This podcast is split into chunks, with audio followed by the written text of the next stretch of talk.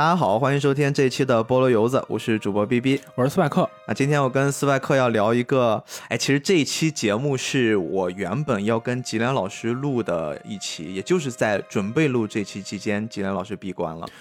对，所以说你。上个周跟我说要录这个的时候，我其实还有点犹豫，因为我担心聊的不如吉阳老师好。啊，没事，就我们说给吉阳老师听一听，让他们给我们把把关，指正一下。虽然没有见过吉阳老师，但是我跟吉阳老师也是神交已久了。神交用的好，不过主要是我之前看过你写的特别特别多的动漫影评嘛，其中也包括这个，也就是说你在很多年之前也接触过这部作品。呃，这部作品某种程度上来说，它是特别适合写动漫评论的那类作品。哎。怎么说？因为这部本身它是作为一部武侠片出道的，而且它里面用过很多分镜和原画，技术感都超强，而且画面表现力和剧情张力也很棒。这一点就特别适合大家也都知道，豆瓣上有很多所谓的过度分析啊。但是我们这种人呢，就特别适合写这种过度分析的作品，所以就非常适合写啊。我知道这部片子也是通过吉阳老师介绍，然后呢，我看这片子后来去查了查资料，我天，一查不得了呀！这片子二零零七年上映的，就获得了第八十一届奥斯卡最佳长篇动画奖的提名。哎，你知道当时把这部片子给干掉的那个，最终获得最佳长篇动画奖的是哪一部吗？是哪一部？就是咱之前聊过的那个《机器人总动员》。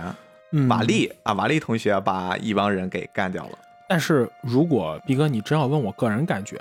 其实，如果从我个人判断，我还是会投一帮人，因为瓦力它更多的是比较偏政治正确那种片子，就它整体的节奏感和氛围非常适合大家一起看，而且没有什么过度的可能会被人隐身的东西。但是，一帮人这个作品，它其实就非常风格化。一部风格化的作品，他的喜欢的人会特别喜欢，把它奉为神明；但不喜欢的人可能就会弃之敝履。我觉得这可能是他最终没有竞争过《机器人总动员》的根本原因吧。嗯，但是这边我目前来站瓦力，不知道能不能通过这期节目啊，斯派克老师让我重新改变我的投票啊。目前我还是投瓦力的，瓦力毕竟比较可爱。但是我个人还是因为他这个风格，包括也大家也都知道，我是个史历史控。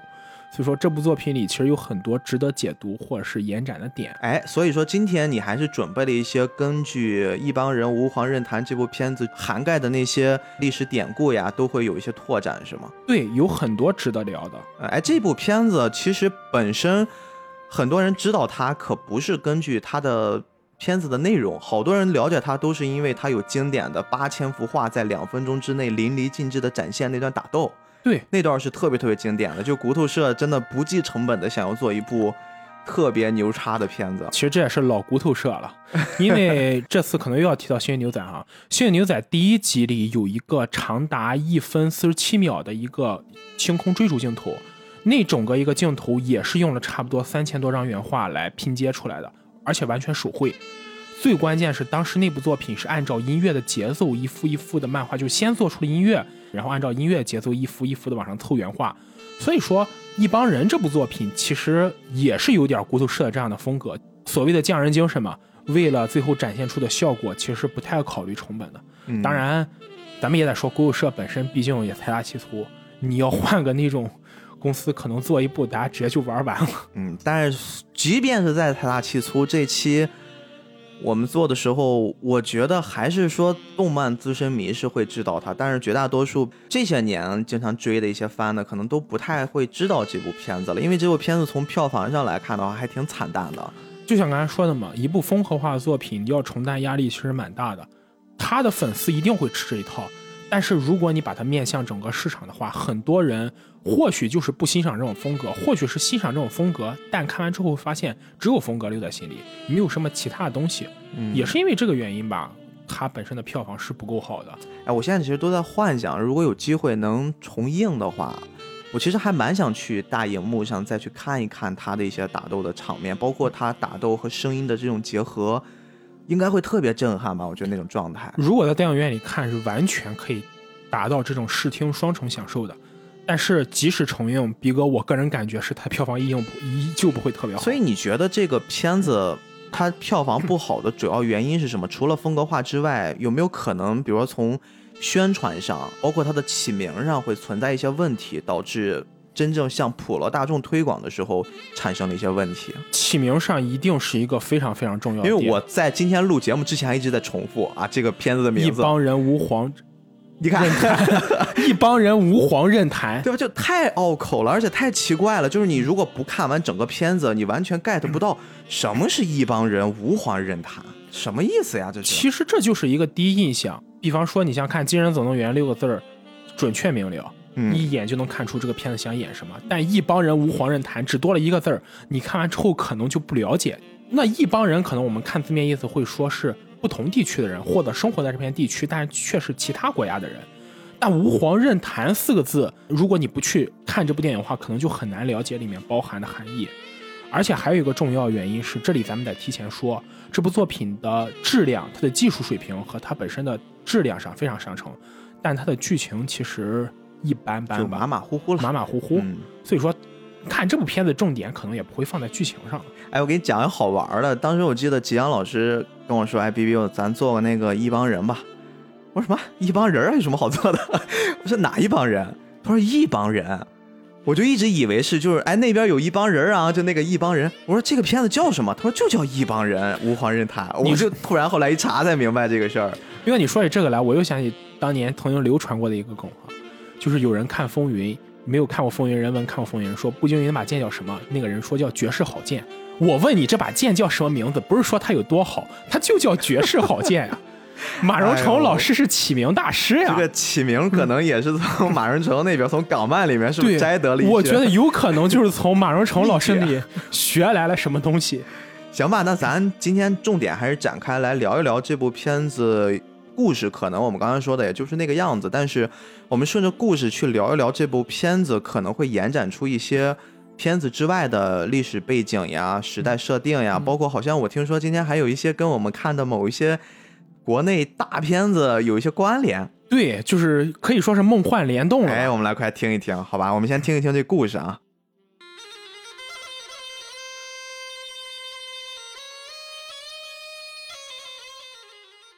这个片子从开始的阶段设定在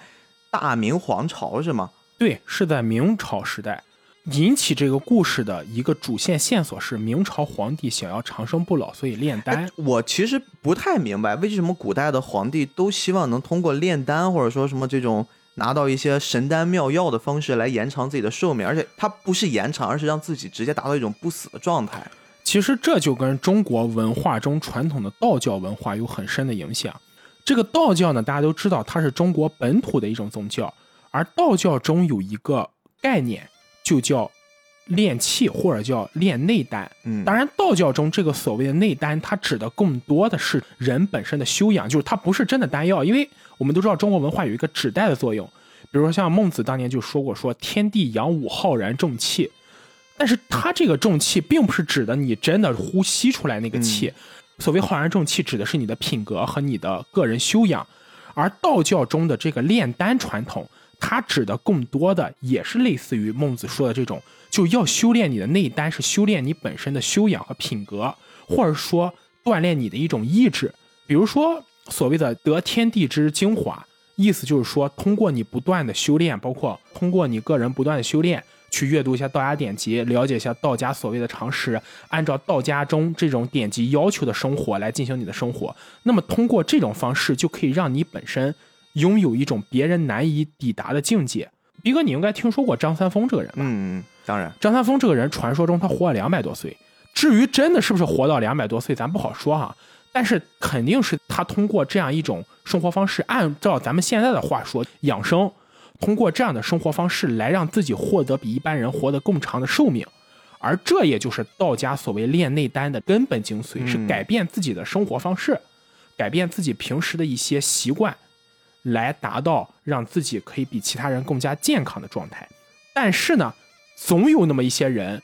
他把这个书和这个道理他念歪了。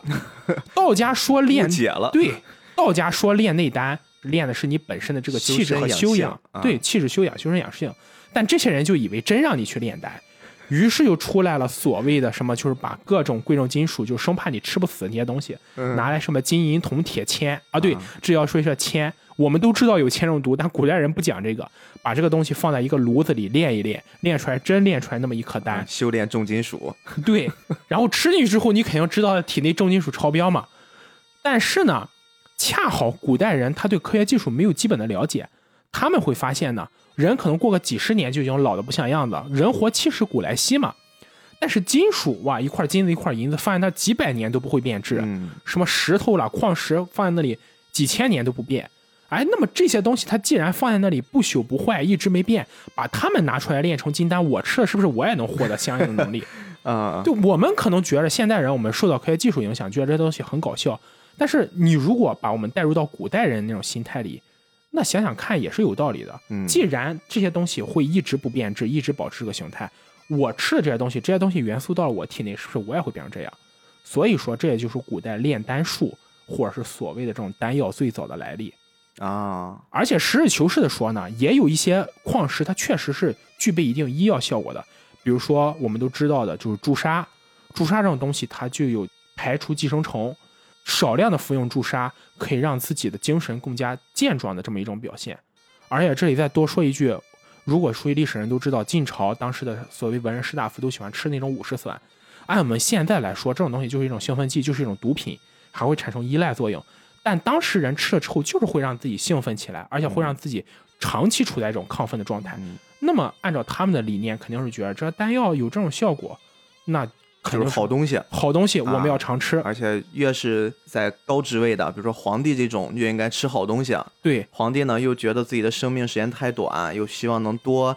活几年啊，能多掌握一下天下，他们就到处去寻找灵丹妙药。对，其实你想想看，皇帝未必是不了解我们说，因为连我们今天普通人都能知道的道理，那高高在上的皇帝也不可能不知道。而且多少皇帝吃仙丹吃死了呢？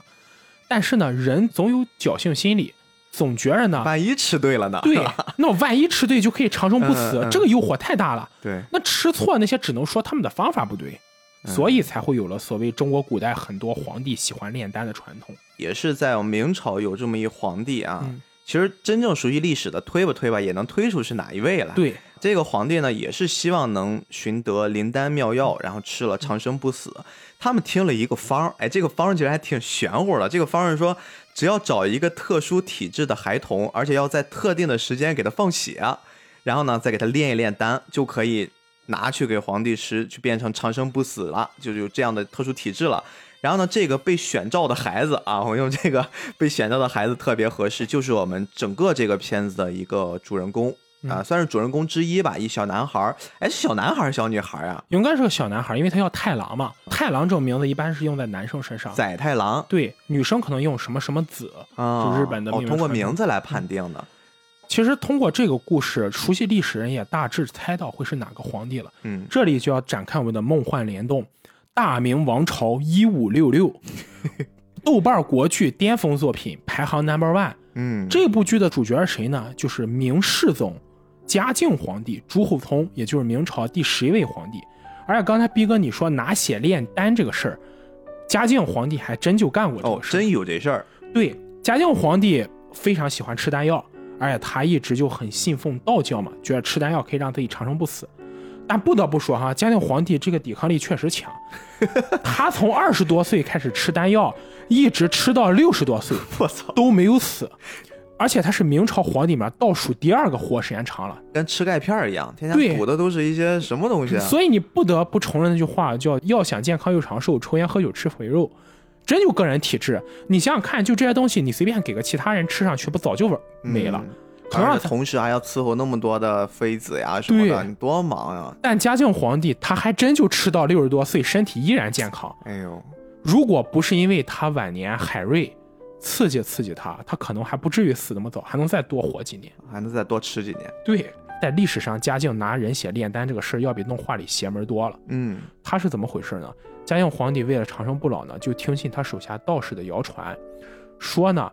把小女孩非常年轻小女孩第一次来月经的那个血拿出来炼，跟各种岩石结合在一起，把这些血再放进去炼，能炼出来一种叫做红丸的东西。嚯！嘉靖皇帝就是靠吃这个东西续命的。也真吃得下呀。就我也想说这件事真的能吃得下去吗？就你想想就觉得很恶心，而且这种行为非常没有人性。你想想那么小的小姑娘就要受到这种摧残，但嘉靖皇帝还真的就吃下去了。所以得亏这个一帮人没按真实拍，如果他真按真实拍的话，我想不一定能过得了审。嗯，哎，这个确实是一个还蛮有力量的补充。不是蛮有力量，是挺恶心的吧？因为我刚才在听你描述的时候，我重新带入到这部片子里面啊啊！这部片子其实也只不过是他被追杀，可能会一下子一刀致命，然后结束自己生命。相对你刚才说的那种状况，我觉得这已经算是比较舒服的。对，还是说对于我们能观众能接受一些，真的是能接受一些。但是好在故事里的描述总归是故事嘛。对吧？还是收敛一些了。对，还是要说历史永远比现实更魔幻。没错，没错。那我们回到咱故事本身，刚才咱们聊的这个小主角载太郎呢，就那个被选召的孩子，他其实在中国的境内其实就已经被追杀了，但是被一个善良的寺庙的住持，哎，将载太郎从中国呢就偷偷的引渡到了日本，躲避这个追杀。他们来到日本呢，住持实在是体力撑不住了，他就给了这小男孩。是给了他一个，那是一块玉石嘛，什么就晶莹剔透的，就像一块翡翠一样的颜色。应该是玉石，因为那种材质的话，嗯，就感觉还挺值钱，那么大一块，半个小臂这么长，很细。我觉得应该就是玉石或是宝石那种东西，否则你很难解释会有这样的材质。对，给了他这么一块东西呢，跟他说，哎，你去万觉寺找一个叫觉界大人那儿，你去找他庇护，然后呢，基本上就问题不大了，也没有人敢碰你了啊。毕竟那边也是德高望重嘛，你跟着他以后就活下去吧。说我可能真的撑不太住了，所以说呢，这小孩就开始一个人踏上了逃命的旅程。其实他一个人说白了能好到哪儿去嘛？怎么能活下去？在那种特别战乱的，到处都是。什么飞贼呀、马贼呀这种世界上去生活，当然他还有一只小狗陪着他，叫飞丸，好像就是一个还挺忠诚的。两个人就一人一狗呢，一直躲避着追杀，然后往万觉寺的方向走着。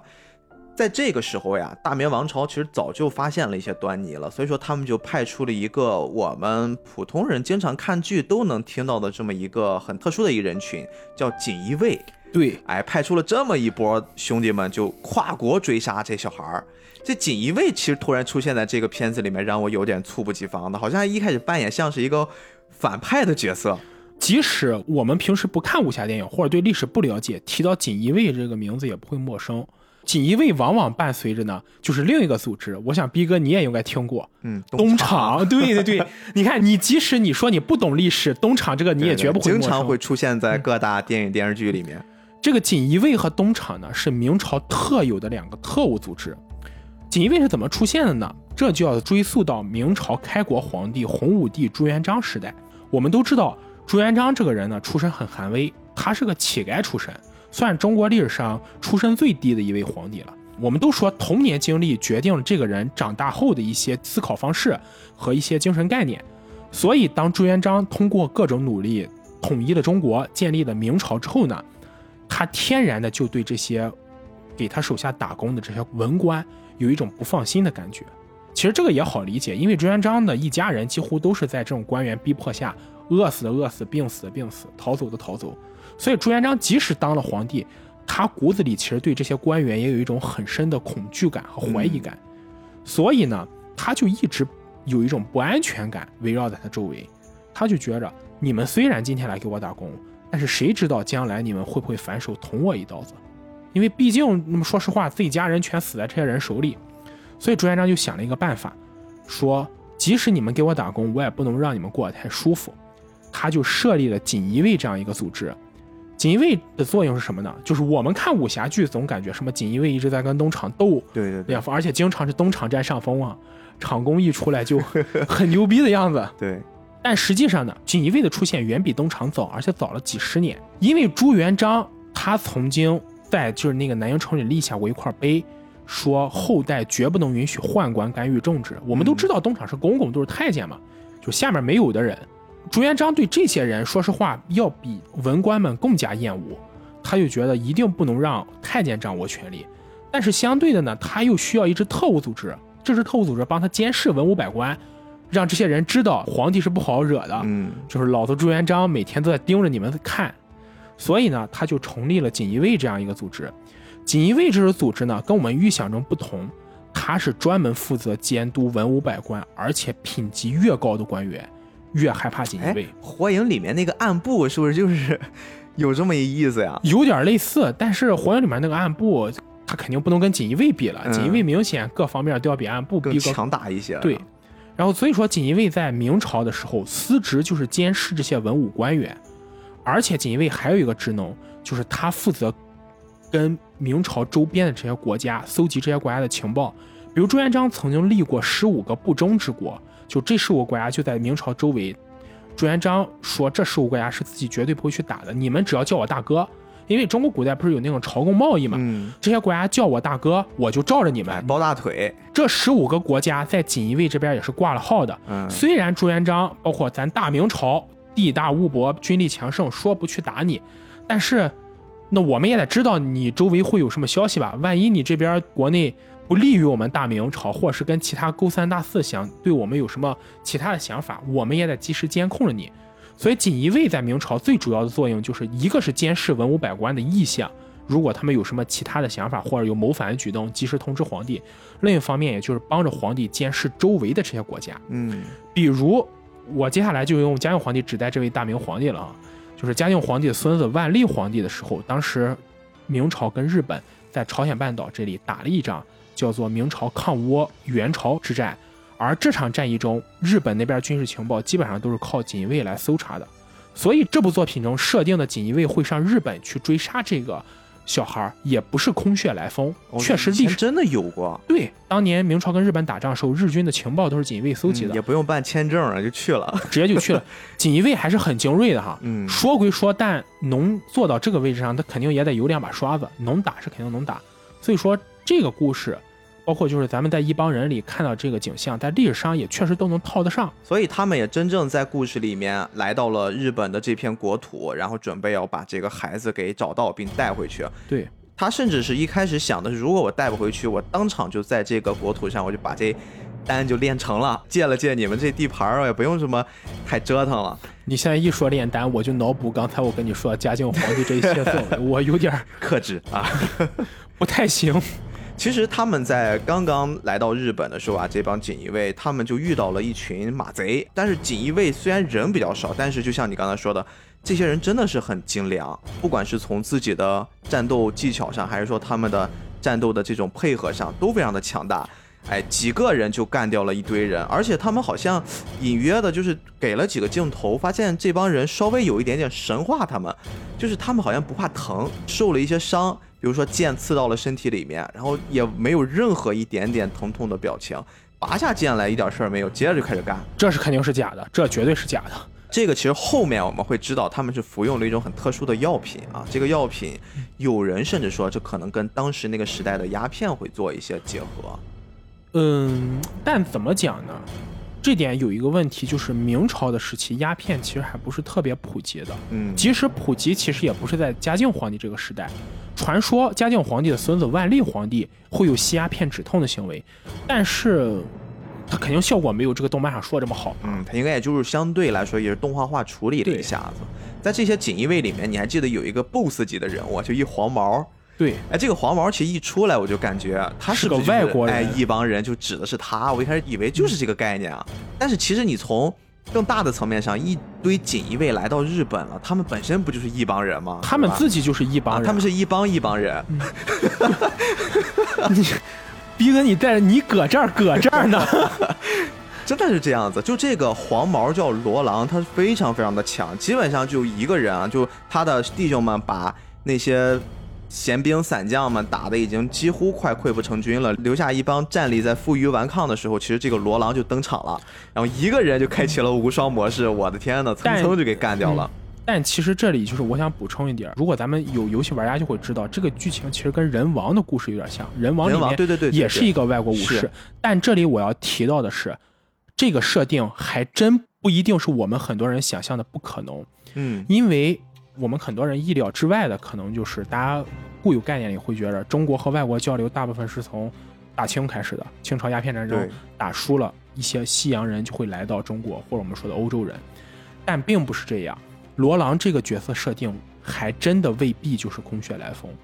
因为如果只看他的发色，我们也许可以把他当成欧洲人，或者更确切说，把他当成葡萄牙人，因为欧洲人包括葡萄牙人都是这样的发色。嗯但明朝和葡萄牙人的交流在很早就已经开始了。我们这个故事设定的是嘉靖皇帝统治时期，但嘉靖皇帝的堂兄，也就是嘉靖皇帝前一任的皇帝明武宗朱厚照，在朱厚照时代，当时的葡萄牙人就已经来到了东方，差不多是十六世纪的时候，啊，而且那个时候，葡萄牙人就已经占据了当时的澳门。我们都知道澳门是九九年回归的嘛，当时的葡萄牙人其实就已经来到澳门这里待下来了。但是当时大明王朝还是鼎盛期哈，澳门肯定也不可能跟后来香港一样这么轻易就割给葡萄牙人。嗯而且当时葡萄牙人来到了这个澳门之后，还跟当时大明朝的水师打了一仗，叫屯门之战。屯门之战最后结果是，当然我们大明赢了，我们大明天下无敌啊！但是打赢了葡萄牙人之后呢，葡萄牙人通过贿赂当时明朝在广东这边的官员，相互之间心照不宣，达成这一个协议。大明王朝的这个官员，广东这边官员允许葡萄牙人租借澳门，而葡萄牙人就以这个地方为自己东亚贸易的中转站为名，把这个地方留下来当做自己晾晒货物的地方。哦，所以从那个时候开始，差不多是在一五几几年的时候，葡萄牙人就已经开始在澳门这个地方待下来了。就开始生活、繁衍、居住。对，而且根据就是坊间传闻，葡萄牙人的使节还曾经去过北京城，见过当时明朝的皇帝朱厚照，而且朱厚照本人还会说葡萄牙语。也就是说，这个故事设定可能在很多人看来说不太可思议，其实是靠谱的。其实某种程度上还是靠谱的。嗯，说不定当时真的就有葡萄牙人，因为葡萄牙人是在跟明朝做生意的，真的就有葡萄牙人加入了明朝的。哎，你这么一说，我突然又想通了一件事儿，就是我们在看这个片子的时候，这个黄毛罗郎，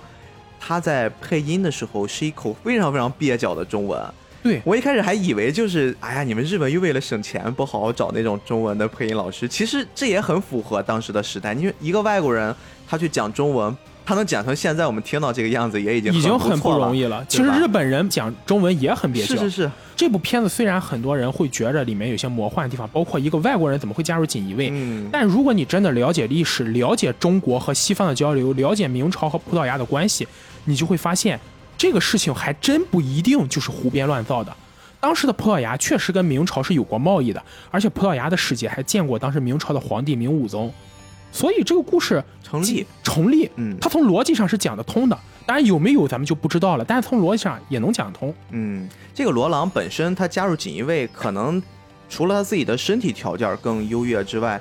他确实也一直在寻找一个跟他能交战的、能针锋相对的一对手。然后在锦衣卫里面也是属于一个小领导吧，啊，这么一个一个角色。然后刚才我们说了，他一个人的战力开启了无双模式，就把那群马贼就给清理干净了。但是呢，锦衣卫来到日本，虽然说日本没有咱中国这么土地辽阔，但是你说在日本这么一国家里面找一小孩儿，这太难了。他们呢，眼看着就那个约定的放血那时间就卡在那儿，没办法，锦衣卫这帮人就想了想，哎，想到一对策，这对策我们后面就知道了。按照这个故事的顺序，我们就来看另一边儿，就那小孩儿载太郎呢，跟住持分别了之后，这段时间就东躲西藏的，藏到了一个破寺庙里面。这其实才是正式开启了他和我们另一个主角的第一次相遇。平时他自己生活也还挺不容易的，跟那小狗子嘛一起就在这个寺庙周围的一些农家里面偷点东西啊，打一配合，可能狗先把主人引开，然后他就跑人家里面去翻箱倒柜的。本身人家里面可能也比较穷，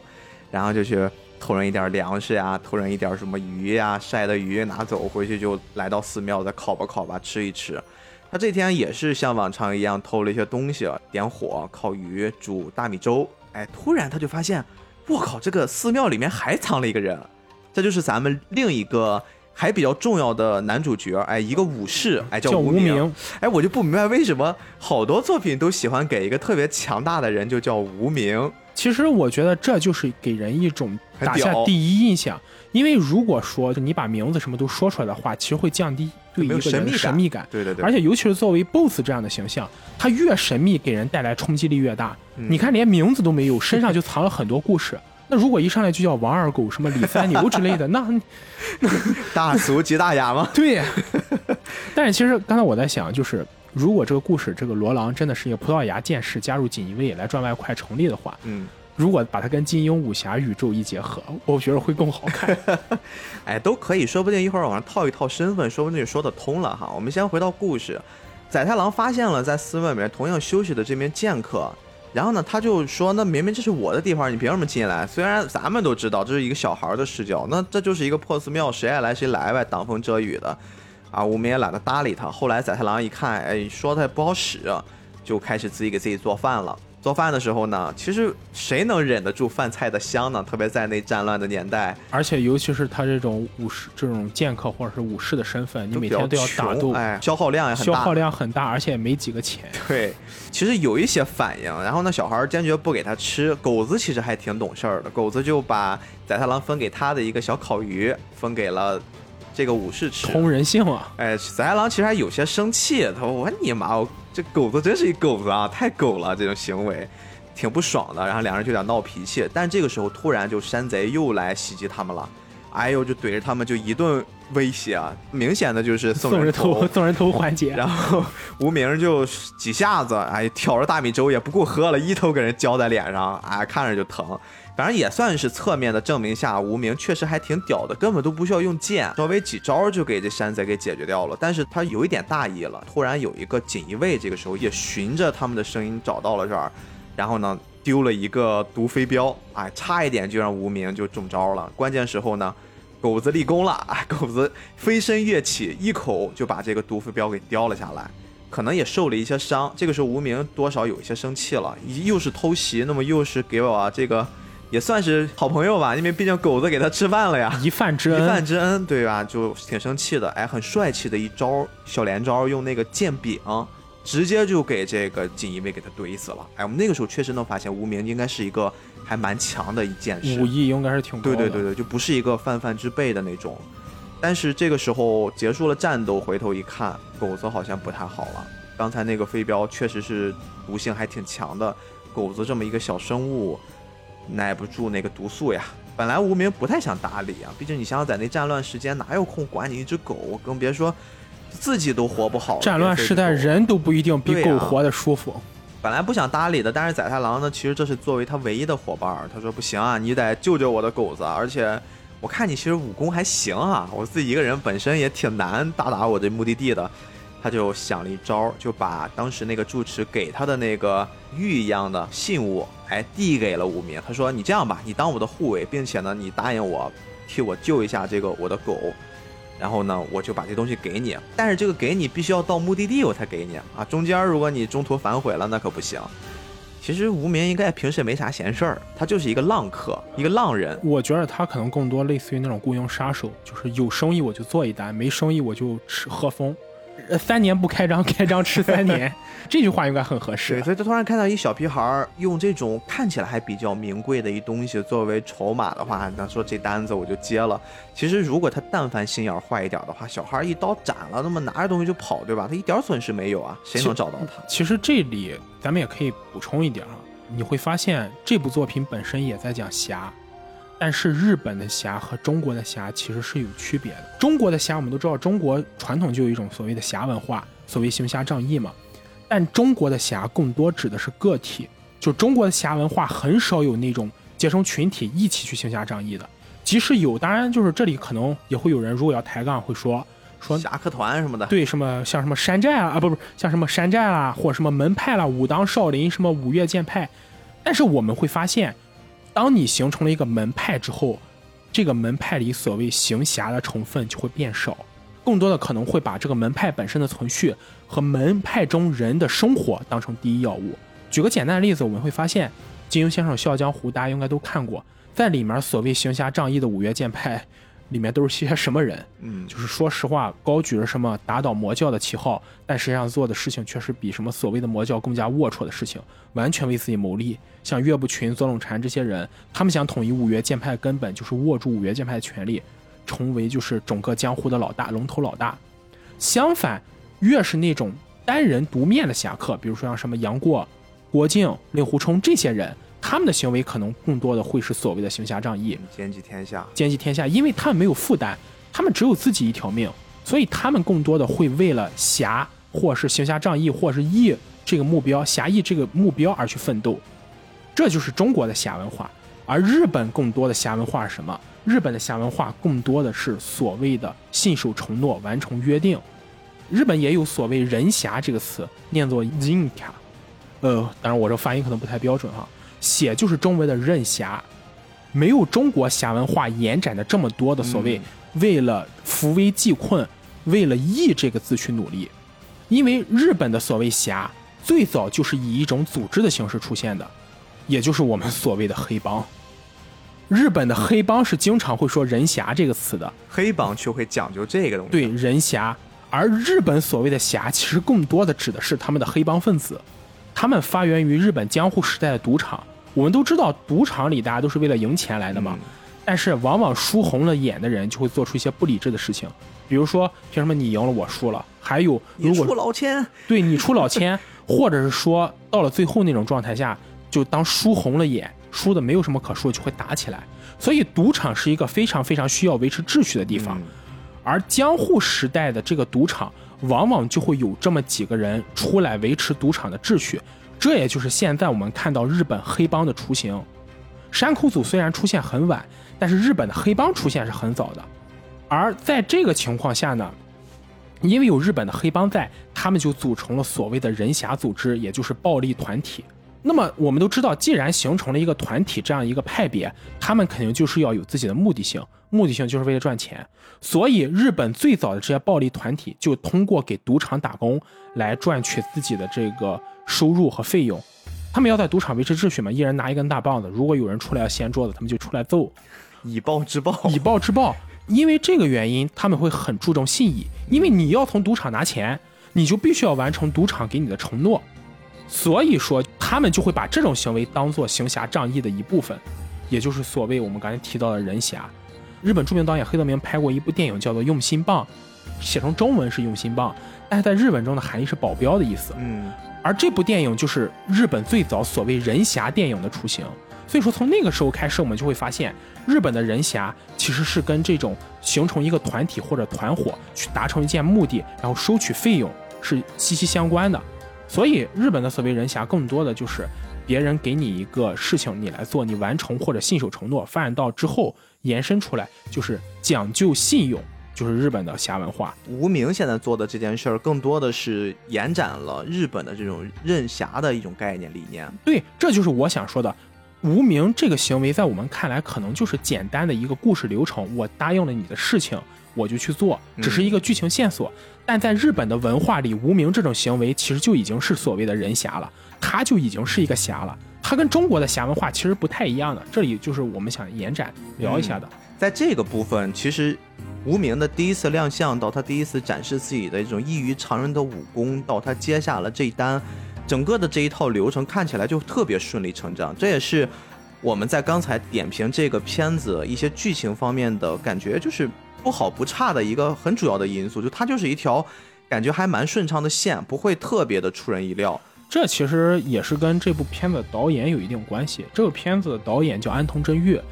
安藤真玉导演呢，他本身就特别喜欢就是香港邵氏的武侠片。七十年代香港有一个邵氏公司嘛，他们经常拍一些武侠，所以在这部作品中，你会看到安藤真玉把。很多邵氏武侠经典片段搬到了这部动画电影中。哎，这个地方我还真有了解。安藤导演其实在《吾皇任谈》就制作的一些访谈里面，其实他说到一个概念，就是他当时在做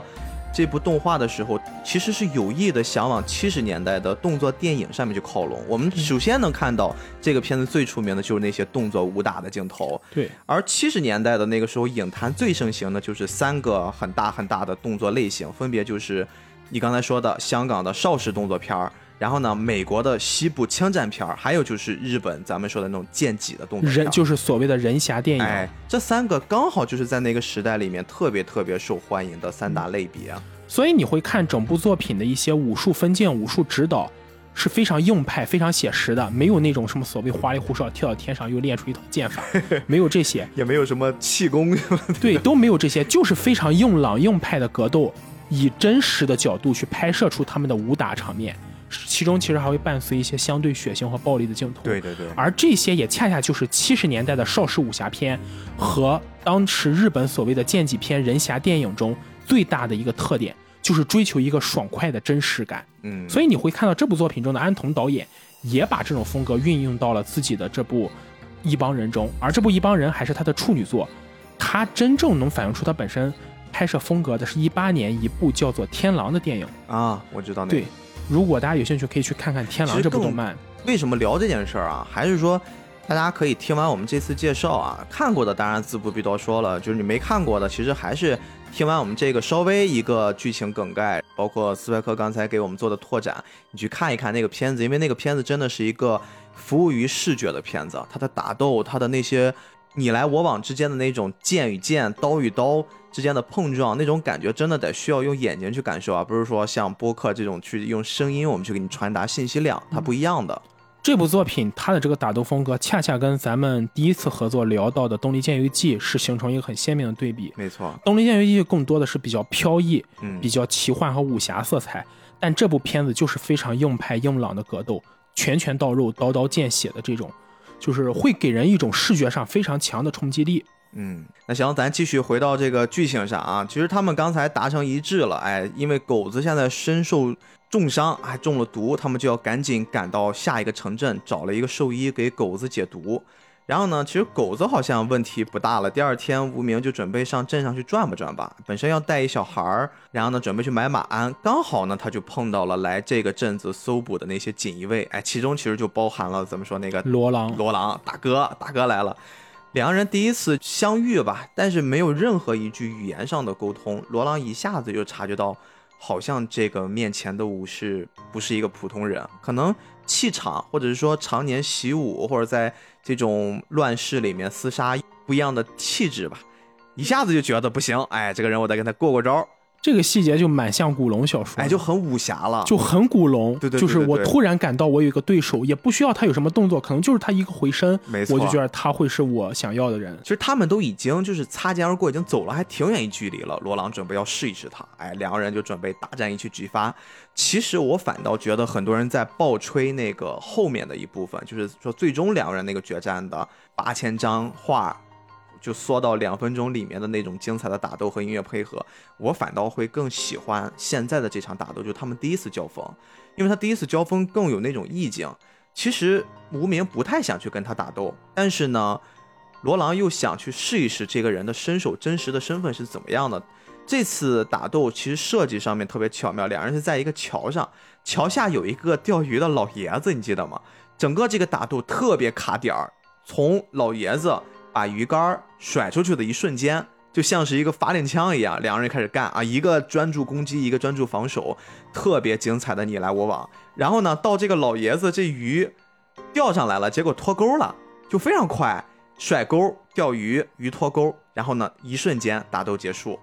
突然两边就停了，然后钓鱼大爷那边也完事儿了。这个打斗是为什么停呢？其实当时看到这儿的时候还蛮奇怪的，但是到后面其实就看懂了。罗朗是好像发现他在那赶时间，啊，说算了，我也不跟你打了。然后无名本身也无心恋战，因为毕竟还带着一个小孩儿，小孩儿呢，赶紧赶回去，两人就就此别过，没有多说一句话。罗朗这边要干什么呢？因为罗朗呀，当时要为了找到这小孩，他联系了日本当地的一个大领主，哎，准备要合作就所谓的大明。啊，这跨国公司。这个时期虽然相对明朝比较安定，明朝是所谓的嘉靖皇帝嘛，嘉靖嘉靖家家皆靖，哦，这么来的，对，就是这是嘉靖的一个梗，嗯就是他在位的时候，因为统治不太好，就各地爆发了各种霍乱。包括北方还有那个蒙古人进攻，所以就有人编了个顺口溜，叫“家家嘉靖嘉靖家家皆境哎呦天哪！”。但是这个时候日本是真的非常混乱，嗯因为日本这个时候刚好处在所谓的战国时代，也就是日本历史上最混乱的乱世。我们都知道，日本的最高统治者是天皇，但他只是名义上最高统治者，实际上掌握权力的是当时的忠义大将军，也就是忠义将军通过天皇获得统治的法理权，进而统治日本各国的这些诸侯。但是日本这个国家，它的中央权力又不是很大。这个将军虽然能够从名义上压服这些诸侯，但他实际上是没有办法能够完全掌握这些诸侯领土内所有的军事和政治经济的权利。所以，日本在历史上有点类似于是一个诸侯割据的国家，嗯就是名义上有一个天皇，但日本列岛上不同地区由不同的大名统治，这些大名实际上才掌握真正的权力。而这导致了一个问题，就是幕府将军在他自己本领土内兵强马壮的时候，他可以用这个力量来压服各个大名，或者是各个诸侯。但一旦将军本身的权威衰落了，或者将军本身的能力下滑，或者将军统治区域内的力量不足，这些大名就会群起而攻之，试图推翻将军。因为说实话，和尚摸得我摸不得吗？既然你能当幕府将军，因为你权力够大，那我权力够大，我实力够强，我也可以当幕府将军。所以这也就是日本战国时代的由来，就是因为当时统治日本的足利幕府室町幕府的将军足利氏，他自身的能力不足，而且本身他的领土内的力量也不够强大，所以当时日本的各个大名就试图想要推翻足利，自己重新建立一套体系。我们非常熟悉的织田信长、丰臣秀吉和德川家康，也就是这个时代的人。哎，这个补充其实特别有意思，因为到后面还刚好帮我解脱了一个疑惑，我们到后面再说。整个这个村子里面，他们很快就离开了啊，这小孩和无名很快就离开这个村子了，然后继续踏上去万国寺的旅程。而且在中途，两人其实发生了不少的互动，关系也慢慢的熟悉，而且变亲密起来，甚至两人开始一起沐浴了，就完全卸下了任何防备。在这个沐浴的时候，其实载太郎也发现了一些挺让他震惊的事儿。哎，这就是我们这个主题要回归主题了，因为载太郎看到了，呃，无名的满背的刀疤，以及他在洗头发的时候褪掉了头发的黑色，变成一袭红发。这个时候很像是我第一次看到罗朗时候的那种感觉，就是这个人无名好像也不是日本本土的一个一个一个人，他应该也是一个异乡人。应该是一个混血儿。你看这部片子吃点很密集。这个时候，我们刚才提到葡萄牙人开始跟明朝有了接触，但这个时候因为日本处在战国时代，而当时刚刚好放眼世界，尤其在欧洲，欧洲又处在一个大航海的局面下。咱们上次聊过《狼与香辛料》，提过一次，这个时候的欧洲开始逐渐往东方航行，想要通过往东方航行的这个旅途获得这个贸易途径。更好的跟欧洲连接起来。所以说呢，很多的这个欧洲人其实伴随这个商船来到了东亚，既有一部分去了明朝，有一部分呢来到了日本。在日本人来看，他们是从南方来的，因为如果我们看世界地图会发现，欧洲人是通过东南亚，就是通过欧洲先到达东南亚，又通过东南亚来到达日本，在方位上是日本的南方，从南方来的人，所以日本人把这些欧洲来客叫做南蛮人。蛮，那么我们都知道，就是日本也自称是儒家文化圈的嘛，所谓蛮夷蛮夷，他们就觉着这些欧洲人也是跟自己文化不同，所以他们就觉得欧洲人也是蛮夷，所以叫南蛮人。而这个无名应该就是当时的南蛮人，也就是当时的欧洲人跟日本本土人的混血产生的这么一个，就是算是混血儿吧。所以说，无名本身也是个异邦人。从他的头发的发色上来说的话，很多人会分析啊，无名有可能是一荷兰人。荷兰人因为当时的那个阶段好像也是属于一个比较特殊的时期。荷兰号称海上马车夫，在这个时代里，欧洲进行大航海这几个国家，首先是葡萄牙人和西班牙人，后面就是荷兰人。而按照这个故事发生的背景是差不多在明朝嘉靖年间，那么这个时候整个东亚或者东南亚地区势力最强大的这个欧洲来客就是西班牙人、葡萄牙人和荷兰人，而罗朗应该是一个葡萄牙人，这个无名好像是个荷兰人，两个人其实还有竞争关系。你看看，因为当时的葡萄牙也做生意，荷兰人也做生意，那么地盘只有这么大，肯定两方是想互相吞并的。多了一种宿命感啊，两个人。对，突然他亮了一下发色，让我们这个小小的少年载太郎突然就发现了，哦，这个人他的身份应该不简单。他也说，他平时也是为了预防别人把他当成是一个异乡人啊。这个无名其实有跟载太郎说过，他平时也是怕别人把他当成是一个异邦人啊、异乡人，所以说他会用一些果子煮熟了之后把它抹到头上，然后让自己的一头红发慢慢的给它遮盖起来，变成了黑发的那个样子。哎，就反向樱木花道的操作。对，但其实这个地方是有一个 bug 的，就是嗯如果他是荷兰混血儿的话，面容上应该是能看出还是能看出来。不一样。嗯，对，其实所以说他做这个行为，其实当然就我们也不考虑那么多嘛。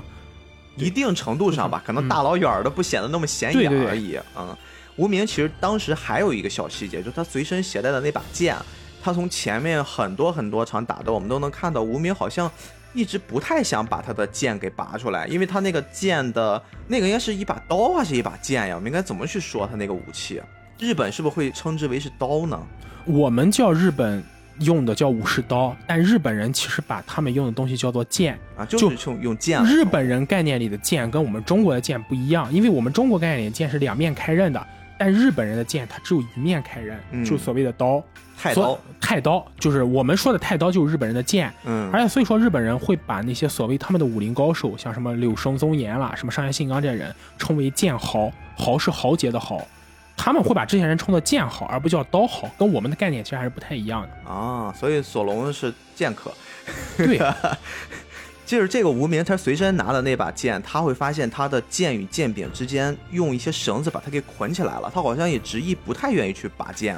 他为什么不拔剑呢？其实，在电影的结尾里面有交代，好像是说他曾经给官府效命过，而且这个官府呢也命令他要当众去杀掉一些无辜小孩儿。当时其实还蛮犹豫的，但是最终因为迫于压力吧，就不得不下手。但是无名这个人，我们从他跟载太郎的相处上能看到，这个人还是有良知的。他就不太愿意让自己昧着良心去做这些事儿，而且也不太明白为什么要让一些无辜者来承担当时你刚才说的那些统治者他们犯下的错误。所以说，他就觉得我不能再做这件事儿了，不能再为朝廷卖命了，他就选择了流浪，然后呢，随即把自己的剑给封印起来，就不再去做争斗。这也是后面我们做的一些补充。但是其实在这儿，基本上我们能看出这个角色的一些很自我的，他会有一些属于自己的想法，他不太趋于那个时代。在这个阶段呢，宰太郎跟无名的关系持续升温，然后两个人也结伴相行，走了不知道多久，终于来到了他们的这次目的地万觉寺。其实这个细节也能看出来，我觉得无名和宰太郎关系之间的好转，可能也是有同病相怜的意思，因为两个人都算是一帮人。对，就孤家寡人的，宰太郎虽然血统上是日本人，但他常年在明朝生活。明朝才是他的家。对你常年在哪个地方待着，这个地方才是你的故乡。你完全从一个自己了解的地方到一个自己完全不了解的地方，他这种心态其实很难短时间转变过来。嗯所以宰太郎这个人物是，他就像一个不是一帮人，但却又是一帮人那么一个矛盾的角色我。们发现现在出现的几个主要角色还都是有一帮人的这个概念啊。对他们都不是属于我们这个故事里面这个时代背景之下和这片土地上的主人。而且他们甚至都不能说是普通人，他们本身的这个概念里其实是一个特别模糊的这么一种存在，自己对自己没有一个归属感和定位。像罗朗，他明明是一个葡萄牙人，他却要为大明打工。对，呃，无名是一个荷兰人，或者是荷兰和日本的混血儿，他在日本本土其实如果不加以掩盖是受到歧视的。而载太郎可能是最纯正的一个，因为日本人和明朝人都算是东亚人，面容上可能看不出来，但你从明朝这么一个生活很久的地方，转眼间到了一个对他来说的异国他乡，而且他在这个地方又要时刻面临这种生死威胁，没错。他的状态应该也不会很好。嗯所以三个人都是有各自的矛盾点和对自己未来的迷茫，这也是这部作品中真正想要表达出来一种东西吧。嗯，他们反正好不容易千辛万苦的来到万觉寺了，无名也跟宰太郎就做了一个道别。宰太郎其实也挺信守承诺的，把他的那个信物那个小玉块儿就给了无名，然后无名就离开了。他其实觉得这块儿还蛮放心的了，毕竟这是一个万觉寺呀，这还是鼎鼎大名的万觉寺。而且这个佛教在日本的地位也很高，没，错，尤其是在这个战国时代。其实尽管说那个日本本土各个大名之间不断的征伐，但佛教在日本这里还是有一种向心力的，因为日本民众普遍信佛嘛。日本也曾经说自己是佛国，是不是另当别论，但至少表面上这么说，佛教的地位甚至在这些日本战国的大名里都占有一席之地。比如说，当时的日本战国大名是有一个传统，比如说我这代大名退下之后，我要把我的位置传给我的儿子，那么我退下来之后，我就要在我的名字前面加上一个“入道”两个字。入道就说明自己加入了佛门，而且要给自己起一个法号。比如我们很多对日日本战国历史有所了解的人会知道武田信玄和上杉谦信。其实武田信玄的原名叫武田晴信，信玄就是他的法号。嗯，上山谦信的原名叫做上山正虎，而谦信也是他的法号。其实对日本本土来说，佛教影响力就已经到了大部分人知道的是他的名字加上他的法号，而非他真实的名字这样一个印象。所以说，按照故事设定，到了这个佛寺里，相对来说。这个宰太郎的生命安全是可以得到保证的。哎，但你看，越是在你刚才这种描述之下，大家有了这样的一个心理预期了，反倒是接下来发生的事儿让大家心里突然一揪。而且无名已经离开宰太郎了，大家都以为这是一个绝对安全的地方了。这个时候才发现，万觉寺的住持其实早就已经开始跟锦衣卫他们有了一些勾结，然后呢，把羊送入了狼口。我也不想这样，他们给的太多了。对呀，而且那个领主的武士们这个时候也发现了。那个领主派出的武士不也一直在帮忙去跟着吗？他们也有点不太满意锦衣卫的一些作风，所以说就几个人一言不合，锦衣卫竟然跟当时跟他们合作的领主那些武士们打起来了，打的还挺凶的。然后呢，刚才离开没多久的这无名啊看到了其中一个已经受了伤的武士，就觉得哎不太对劲儿，这个时候就赶回来去救宰太郎，但是发现晚了一步。回来发现宰太郎已经被锦衣卫给带走了，基本上这就来到了我们故事的高潮了。而且无名在这个时候虽然没有追上宰太郎，但是他回过神来的时候发现了那个万觉寺的住持，而且还有最初就是将宰太郎拯救出来那个住持好像也在。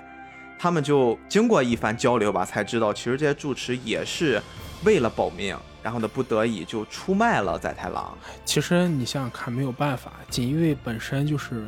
如果我们看过那个甄子丹老师演的那个电影《锦衣卫》，就知道锦衣卫确实不好惹，真的是不太好惹，而且其实挺蛮横不讲理的。对，而且你想想，大明朝跟日本的身份本身就是某种程度上，虽然日本人自己不承认，但其实就是宗主国和藩属国的关系。再加上大明朝可是一个统一的王朝，而日本当时处在战乱过程中。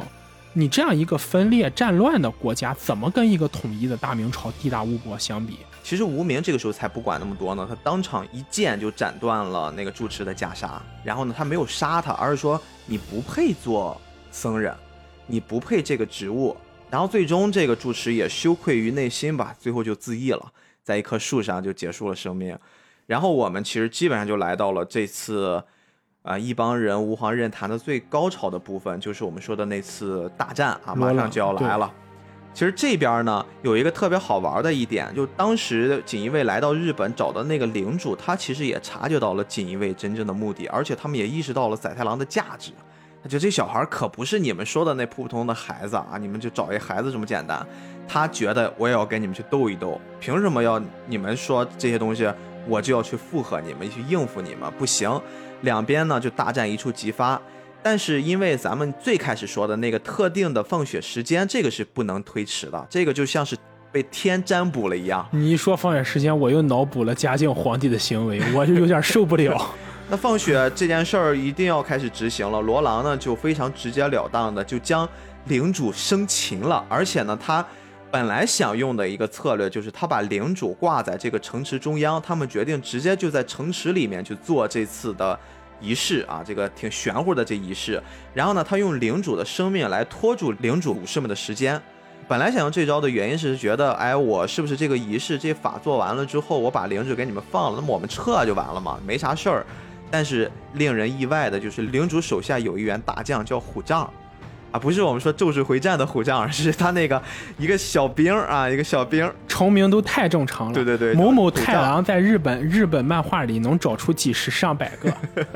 这虎杖呢，其实还挺刚的，就一箭就射死了领主。我刚才所说的我不太理解的，你刚才一番解释给我说通的点就在这儿。其实，在那个年代，你所谓的什么领主呀、什么统领呀、什么老大呀，其实他就是一个名号而已。嗯。我们印象里可能会都觉得日本武士是非常忠诚的，就所谓于中要切腹。但这里我要给大家说的一点呢是，我们对日本武士的这个印象，其实是从十九世纪日本经过明治维新之后开始积极对外扩张侵略，人为和刻意的塑造出来这么一种所谓武士道的于中形象。在几百年前的日本战国时代，日本的这个武士中有一个专有名词叫做下克上。什么叫下克上呢？我通过自己的努力得到了一定权位之后，当我有了机会，我要把我的上一级的这个领袖或者上一级带领我的这个上官，比我官级更高的这个领导踹下去，我来做。最典型的一个例子就是，我相信大家对本能寺之变这件事都没有不会陌生吧？本能寺之变中，照理说明智光秀他本身就出身名门望族，是所谓的土骑士出身，在整个日本的这个武士阶层里也算排得上号。他从小学习儒家文化，应该对忠诚这个词有更加深刻的了解。但他为什么要干掉织田信长呢？当然，这中间有很多说法。但是从他悍然发动本能寺之变就能看出，至少在他心里，他对于所谓武士道的这种上下尊卑关系并不是特别看重，甚至都没有在自己概念里塑造出来一种我一定要忠于我的主君和我的主公这么一种想法。而明智光秀在那个时代已经算是武士中修养和修为比较高的那一层，算是相对出身较好的人了。连他都会有这种想法，那么就可想而知那个时代其他的日本武士到底是一种什么想法？可能他们觉得，我真正能够立身处地取得现在的成就、出人头地，是凭我自己个人的能力。你对我来说不过是我上升途径中的一个工具。如果我的力量超过了你的话，我完全可以把你踹到一边，甚至杀了你，我自己成为一个领袖人物。哎，所以这个领主一死，彻底就改变了局势。仪式还必须要执行，锦衣卫们呢就只能去阻止这些疯狂的武士们，而且因为可能虎将的那一个举动，立马就得到了大家的拥护，哎，他突然变成了一个老大一个级别的这么个角色。不过我想说，虎杖这个如果真的是按纯武侠拍，虎杖这种人是不会有啥好下场。对呀，没有什么好下场呀。一开始打的还挺凶呢，一度呢就是锦衣卫还挺挫败的，就即使他们武功再高，好吧，即使他们。再开外挂，不管是吃的是是鸦片还好，还是一种什么特殊的药剂也好，不怕疼。但是你实在是怎么着是个人啊？这个外挂开的还是没有金庸先生。对你没有那么狠，你挡不住那么多。如果按金庸先生画法，可能这个时候开的外挂就是某个锦衣卫突然被什么什么蛇咬了一口，得到了什么力量，一招把虎杖干掉，经常这样。但是这边没有用，就锦衣卫有一点点节节败退的趋势。但是呢，就时辰已到，到了宰太郎该被执行处死的那个时间节点了。这个时候，无名赶到了，无名一直往这一路狂奔，我感觉就看那个镜头，我自己都跟着累。靠一双腿就生往这儿跑，因为马已经没了嘛。然后赶过来呢，狠狠地丢出了他的那把剑，也算是让他拔剑了拔剑了。但是他还没有完全挥在手里面的那种挥舞，他只是说迫不得已拔剑了。这个剧情又让我联想起《东离剑游记》里那个大叔用的是木剑，嗯，他一直不肯出剑。很多武侠里面都都会有这样的事，就是某个人一直不肯出剑，但因为某个原因出剑，就发现哇，战力超强。对，宰太郎就在。无名的这个远程投掷武器的击杀之下活下来了，在他边上原本要对他执行的那个人被远程丢出的一把剑一招戳死干死了。对，这个时候战况又变了。因为锦衣卫呢，幕后也有一个老大，我怀疑这个老大有点像你之前说的，就是放到明朝那个时代，就是给他们占卜那些什么道士什么的，有点像这么一个角色。应该是嘉靖皇帝身边的亲信。这个老大其实一直跟着锦衣卫他们远渡到了日本来做这些事儿，不会是武当派的吧？有点狠，就是人家都还在冷兵器呢，他直接掏出一杆火枪。然后呢？不是你作弊，枪就把虎杖给干死了。不是，这就有点像 GTA 里大家都在街上用拳头打，你突然输了密码，从天上往下落坦克，你作弊。胡四要 daddy 了，就对，真的就一掏出一杆火枪，虎杖当场就没了。一开始还挺猛的，这小哥啊，带了一群人杀来杀去。但这个东西如果放到历史上，其实也能合得上牌，因为出乎我们很多人意料之外，是明朝的火器已经相当发达了。嗯，明朝本身就有专门的火器部队神机营。所以说那个时候明朝会初期会普及火器，也在情理之中。但是你看，随着虎杖一死，那些武士们群龙无首了，本来的领主没了，好不容易出来一大哥也没了，很快就败下阵仗来了。但是无名这个时候确实还存在着一些锦衣卫啊，无名这个时候呢有点生气了，着急救他的这个小朋友，彻底拔剑，然后蹭蹭几下就把那些。不太厉害的锦衣卫其实都给干掉了。虽然一开始给他们渲染都可猛了，而且这些锦衣卫在这场大战之前，他们曾经有过一些对话，你记不记得？这些锦衣卫曾经说过，说，哎，我们是不是这次结束之后，我们就可以回去了？完了完了，flag flag。对，因为对他们来说，他们也是一帮一帮人嘛，他们也想回去，赶紧结束这些操蛋的事儿，回到自己的国土上去好好生活，可能去继续完成他们本来的那些工作。但这 flag 一立，确实是被愤怒的无名吭吭几下就给干掉了，就只剩下了我们说的这个锦衣卫的老大罗狼，再就是无名。这个老大吧，本来还想用火枪继续去干一干这无名，结果挺出乎意料。但是你仔细想想，又在意料之中。罗朗当场就一个反杀，因为对罗朗来说，我完不完成这次的仪式，或者说我这个听不听命于老大，对我来说好像意义都不大了，因为我找到了我真正在远渡明朝啊，又随着明朝这锦衣卫又加入到了。锦衣卫行列之中，来到日本去做了这一套的时候，我就一个目的，我就是为找到一个能跟我旗鼓相当的对手。这一幕其实让我想起王家卫的电影，就是东邪西毒那种，就是我什么呃，我穷尽什么一生，可能就是为了就了为了寻找你，对。就想找一个对手战一场，加上刚刚咱们说的从历史时代背景来分析，还有一种宿命感，确实两个人就对上了，这也就开启了咱们一直在强调的骨头社不惜花重金啊，两分钟画了八千幅画，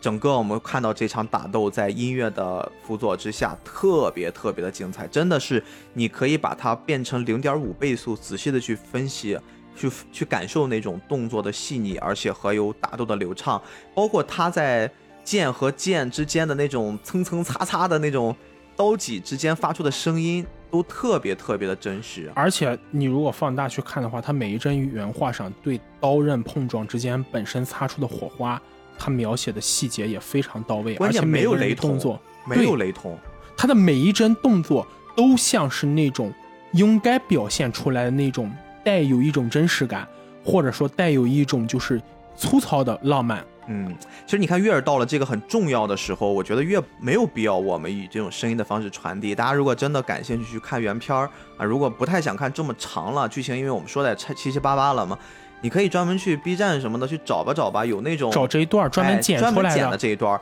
甚至我看有人去做了那个六十帧。哇，六十帧再配合这一段，真的绝了！因为这一段我们通过语言没法反映出来，就是好看、爽、牛逼。对，就只能这么说。所以说，我觉得这一段就完全可以拿来做一个教科书式的打斗案例。最终两个人就又到了经典的，就互相啊决胜局了。哎，这个无名以半招的优势战胜了罗朗。其实罗朗一开始打斗之前还做了一个还挺爷们儿的举动。他知道无名这次不是满状态啊，不是满 buff 的，他还准备把那个止痛药片儿啊，我们就把它叫做止痛药片儿吧，递给他说你要不然吃了吧，吃了你就身上不会感觉那些负面的状态了。但是无名说出了一句话，他说只有痛才能让我感受到活着。后面就打了起来，最终他赢了，赢也是挺侥幸的，因为他的要害的地方刚好是有宰太郎送给他的那个。小信物挡了一刀，又出来这种经典剧情。七龙珠啊，挡了一招啊，都一样，就是这种在要害的部分由这种很重要的一信物给他挡了致命一击。反正无名最终活下来了，但是身受重伤。整个电影的结束也是他把载太郎给救了下来嘛。载太郎最后骑着马啊，带着狗子，然后呢，马后面有身受重伤的无名，他们就走向了远方，整个电影就结束了。其实最后一个镜头，很多人会去猜测，就是无名到底活没活下来啊？有的人是说他可能已经身受重伤到那种程度了，也很难了。有的人说最后宰太郎微微一笑，那代表的是有的救。但是我觉得又有什么值得讨论的呢？其实这部片子它要传达的意境和概念都已经在这短短几十分钟里全部表达出来了。就像这碗酒喝到现在，喝完了最后一滴，你已经完全享受了美酒给你带来的美好和醉意，那么你就不需要去管明天酒醒后会怎么样。对，我们只需要享受这一刻的痛快，不痛怎么能叫痛快呢？所以我们在最后，你反过头来再去看看我们刚才一直在吐槽这个名字啊，一帮人无黄任谈。一帮人，其实我们在整个聊的过程之中说了非常非常多次了。不同的人，其实他们在这个片子所在的那个时代环境之下，他们都是一帮人啊。有的可能是一帮一帮人啊。我又要再说一说这个老臭梗。但是吴皇任谈，其实你看，特别在后面的部分，也是在你的后面额外加的一些信息补充之下，我们会发现这个名字其实也还不错，因为吴皇。已经没有那个皇权，像我们说的有这种阶级统领的制度之下了。我们只有用兵刃去做一些交锋，我们更加纯粹。出现对这个片子嗯所表现的那些东西。在我们想要展示出自由和畅快的时候，我们上面已经没有那层权势压制着我们，要我们去做什么事。我们要单纯享受的只有跟对手之间的战斗。我觉得这才是“吾皇任谈”这句话这四个字根本的含义。当没有权势来要求或压迫我们要去做什么时候，我们就不妨痛快淋漓的大战一场。嗯，所以整个这个片子确实是从故事线梳理一下，就是一个还挺普通的啊逃命，然后最后拯救的故事。但是我们又从打斗的角度，从很多历史的角度去发现，这个片子确实有特别多值得去挖的啊。它入围了奥斯卡，其实也不奇怪。这部作品就是非常精彩，对对对，确实是还不错。所以说，如果喜欢动漫的人呢，也确实可以去试着去看一眼啊。尤其是刚才我跟逼哥说的最后那一段打斗，真的就是语言语言很难形容，还是应该真正去看一下。嗯嗯嗯，那行吧，今天就聊到这儿啊。这个片子我们确实是希望能跟大家推荐推荐啊。我们也是说了一些自己的感受啊。这个今天的感受更多的是依托于斯派克老师给我们做的一些补充上哎，啊。确实这些东西让我现在又对这个片子有了新的认识。这个片子也算是骚到我的痒处了。这里还是要再感谢一下吉良老师，啊，是我们隔空 shout out 吉良老师神交已久哈、希望有机会能见面，就也像这个无名跟这个罗朗一样啊，对吧？宿命的相识相遇。是的，OK，那今天就到这儿，感谢您的时间啊，欢迎您收听这期节目，我是菠萝优子主播 B B，我是斯派克，那我们下期再见。